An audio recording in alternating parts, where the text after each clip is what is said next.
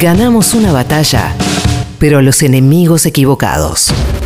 Patrulla Perdida, de 13 a 15. Por el Destape Radio.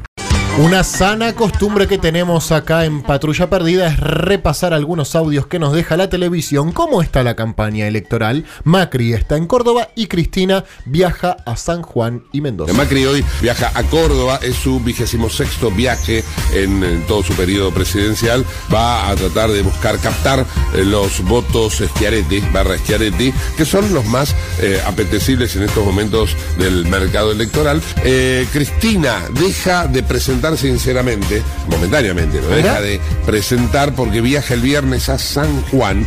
Va a tener una presentación al estilo, va a ser una presentación al estilo bien peronista porque es un, un acto vinculado con eh, una fecha de la mujer. Al otro día va a viajar a Mendoza, también va a estar en Mendoza. en que te lo la sol yo? que ahora está eh, llena de nieve. Esto de las pibas que va a ser de que Eh, no. es peronista porque va a un acto vinculado a una fecha de la mujer, no entendí un carajo. No, lo de las pibas, esto de que no podés hablar mal de las pibas, va a ser eso. No, De que no. ya no podés putear a las pibas, no se puede hacer nada. Ah, debe. ¿De eso, eh? Tiene que ver ¿De con? Evita. Ah, tiene va a que haber ver una obra de teatro sobre la vida de Eva Perón, eh, porque justo va el 26, que es el día del fallecimiento de Eva Perón, y además es el año de los 100 años, eh, así que va a estar ahí por eso. Qué, Ah. qué- qué difícil. Y además que no deja de nombrarlo. presentar sinceramente, porque el sábado va a estar en Mendoza presentando Ah, sinceramente. la- sí, va. Bueno, va a estar ahí. Eh, lo de Cristina va a estar, eh. Fíjate que el, el- Algo de la mujer. va esta semana, creo que el jueves. buah. Igual lo Eh, banco, Escuchame. amigo, eh, lo banco. ¿A quién? Al muchacho, lo banco. Sí, Llegó. eh, Eh, eh, ¿Qué había hoy? Aire. Escuchame, y River eh, ganó, perdió, ¿cómo salió River? Vamos a la tanda. Bueno, el gobierno hace campaña con la seguridad, pero en provincia de Buenos Aires crecieron los delitos. Este es el eje de campaña y lo que no se relata se miente. La Procuración de la Provincia de Buenos Aires lo que hace es medir de acuerdo a las investigaciones preparatorias que se van abriendo, donde hay un delito identificado, donde hay un imputado identificado. El número global, el aumento es del 6,6% del delito, es decir, aumenta el delito en general. Eso significa que la política represiva no funciona. Porque no hay política preventiva, es represiva. Exactamente.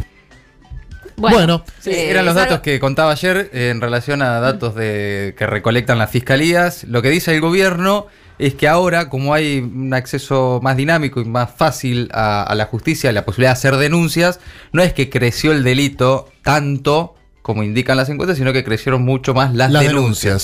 Puede perfecto. haber algo de verdad en eso también, pero sí todos coinciden en que también creció el delito. Y en algo que todos coinciden también es en que cayó el consumo en supermercados y shoppings. Mayo fue otro mal mes para el consumo. Las ventas en los supermercados y en centros de compra volvieron a reflejar un fuerte retroceso interanual. En supermercados hubo una retracción de 1% con relación al mes de abril y una baja de 13,5% con respecto a mayo de 2018. Según el INDEC, en shoppings se registró en tanto un aumento de 5,5% con relación al mes de abril, pero una disminución de 18,7% respecto del mismo mes del año pasado.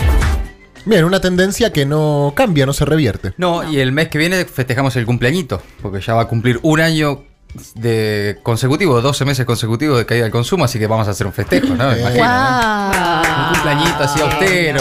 Cae el consumo y sube la inflación, es una cosa maravillosa este Sí. país, es algo Y increíble. sa- pensar que en algún momento, o sea, cuando decíamos la economía se va al carajo, porque siempre lo supimos, ¿no? Que se estaba yendo todo al carajo, pensamos que justamente eso, que era lo que debería haber pasado, ¿no? Si la gente no tiene trabajo, no tiene poder adquisitivo, Bueno, la por lo menos va a bajar la inflación. Y no, No. fíjate que no, viva Dios. la patria, carajo, aumentó la fuga de capitales. ¡Vamos! La fuga de capitales, la salida de dólares en el mes de junio ascendió a 1.349 millones de dólares, lo cual si miramos el acumulado entre enero y junio de 2019, es decir, el primer semestre, tenemos una salida de dólares de 10.881 millones de dólares solamente en seis meses. Hay una particularidad con respecto a la fuga de capitales que ya se está notando de una manera muy evidente, muy clara. No se frenó el proceso de salida de dólares después de la importante devaluación o suba de dólar de 2018. Me gustaría algún día eh, fugar plata. Tipo, nos ponemos de acuerdo nosotros cuatro y me chicos, fugamos, fugamos algo. Me encantaría primero tener la plata para fugar. Por eso, claro, digo, ¿cómo se arranca? Bueno, se arranca teniendo Ay, plata. Pero ¿no es pará, cierto? sí. y- Tenemos plata. Juntamos, ponele que juntamos entre todos nosotros. Algo. Juntamos. ¿Cuánto juntamos? Vaquita. No sé. No importa, lo que tengamos. Juntamos, juntamos, Eh, no sé. Yo después, elegir el lugar. ¿A dónde hay que fugarla? ¿Dónde hay que fugarla? Perfecto, ¿dónde? Uruguay. Ah, es muy dale, cerca, viejo, Mati. dale, un poco el. Y ahí un poco mejor. Para. Suiza. Uno tiene que ir, se hace por internet. ¿Cómo se fuga plata? Llamamos Y- a alguien que sepa. ¿Y quién sabe? Duhovne. Y claro, Macri. Que maneja grandes Duhovne tiene el 80% de su ¿No? patrimonio en el exterior. Mauricio saber. también. Pero quiero saber cómo se hace la operación. Vos llegás a una y decís, quiero fugar plata.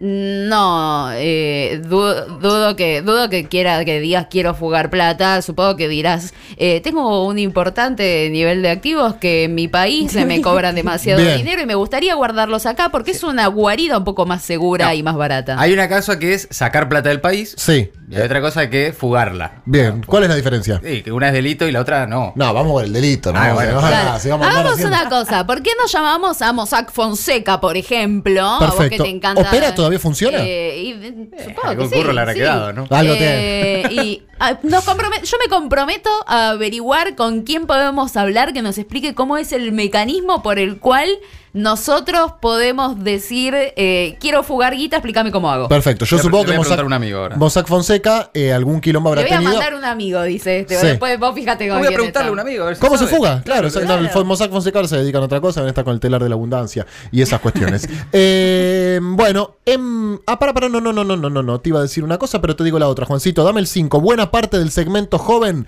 se inclina por el frente de todes, mientras que los adultos mayores van conjuntos por el cambio. Hay 140.000 chicos que no van a votar porque no renovaron el DNI. El de los 140.000. 16, El de los claro. 16. Porque si no tenés el DNI Claro. actualizado, no estás en el padrón. Entonces Gran no votás. dato, ¿eh? Porque el voto joven y en este momento que se va a definir por poco. Por voto eso digo, voto, 140.000 votos son 140.000 un votos. montonazo. Por eso ahora estarán buscando el voto de los jubilados. Entonces se dieron cuenta que el de los jóvenes ya. Que son mucho algún- más que, lo- que los chicos, Y supongo. puede ser. Y mirando el servicio meteorológico, porque los que son de más de, supongamos, de 70, son un voto que el gobierno espera. Digamos, es un voto que mayorita, así como el joven, el voto joven es un voto Mm. que tiende en su mayoría al kirchnerismo o a la izquierda, el voto grande, digamos, Mm. para no Pero decir la grieta, por ejemplo, ¿no ayuda al compromiso hasta de las personas mayores de decir, bueno, Sí. voy a votar con tal de que gane o Sí. que no gane tal o cual? Y eso algunos lo tienen y otros lo tienen que incentivar, me da la impresión. Bueno, esto es algo en lo que coinciden absolutamente todas las encuestas. Hay una cosa bastante simétrica. Entre los menores de 30 años, el Frente de Todos mide muy bien. Y entre los mayores de 65, eh, mide muy bien. Juntos por el cambio. Por supuesto que hay excepciones, porque siempre que decimos estas cosas nos empiezan a llover los mensajes. Cadete, yo tengo 72, soy Obvio. peronista desde el año 19. Bueno, sí, por supuesto que sí. Y también yo conozco varios pibitos que son bastante eh, macristas, por decirlo de una manera Sí. elegante Por eso, y bueno, hay, cordial. hay que lograr eh, el equilibrio de como vos ¿no? Los pibes y las pibas dicen, no me hables de recuperar algo que yo no recuerdo, Total. háblame del futuro, Exacto. pero también interpelar a los más grandes, como está haciendo Alberto ahora, diciendo, por ejemplo, ustedes van a poder acceder a medicamentos Remedios y hoy gratis. lo que tienen que hacer es elegir entre eh, cuidar su salud o comer, que básicamente también comer es parte de la salud, ¿no? Entonces ahí están también un poco las políticas para los dos sectores. Exactamente. En Verazategui le amputaron la pierna equivocada. Sí. No, no, no. Sí, te juro. Esto ya pasó. No, era una mano.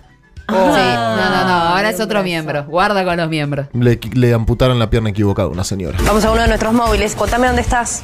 Estamos acá en Brazategui y en esta clínica privada de aquí ocurrió un hecho realmente increíble. Una jubilada de 66 años con un cuadro de diabetes, no, no se puede creer, los médicos le amputaron la pierna sana. Un hecho eh, que nadie le encuentra explicación. No, me encantó. el- De fondo se escuchó, ¿no? Sí. Los muchachos del canal. gritaron. No. Se- es lo más divertido. No, la- no, ay, ya. Che, pero no, en serio, ¿cómo le Pánico. puedes cerrar? Lo entiendo. Si laburas de eso, digamos, no es que pifiaste, qué sé yo.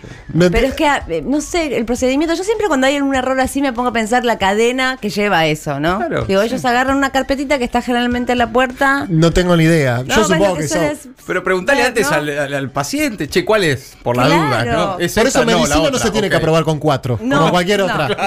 No, hay que salir del final cuatro, vamos. Porque No. la verdad que después te pasan No. estas cosas. Y es algo elemental, no te puede pasar esto. Es como que nosotros, digamos, no sé, en la radio, eh, que nos pasen algo de música y terminemos mandando la tanda, algo, viste, y vos decís. Claro, bueno. dale, vamos. En fin, estos fueron los audios. Tirando tiros con el secador de pisos. Patrulla perdida. Con Pedro Rosenblatt. De 13 a 15 por el Destape Radio.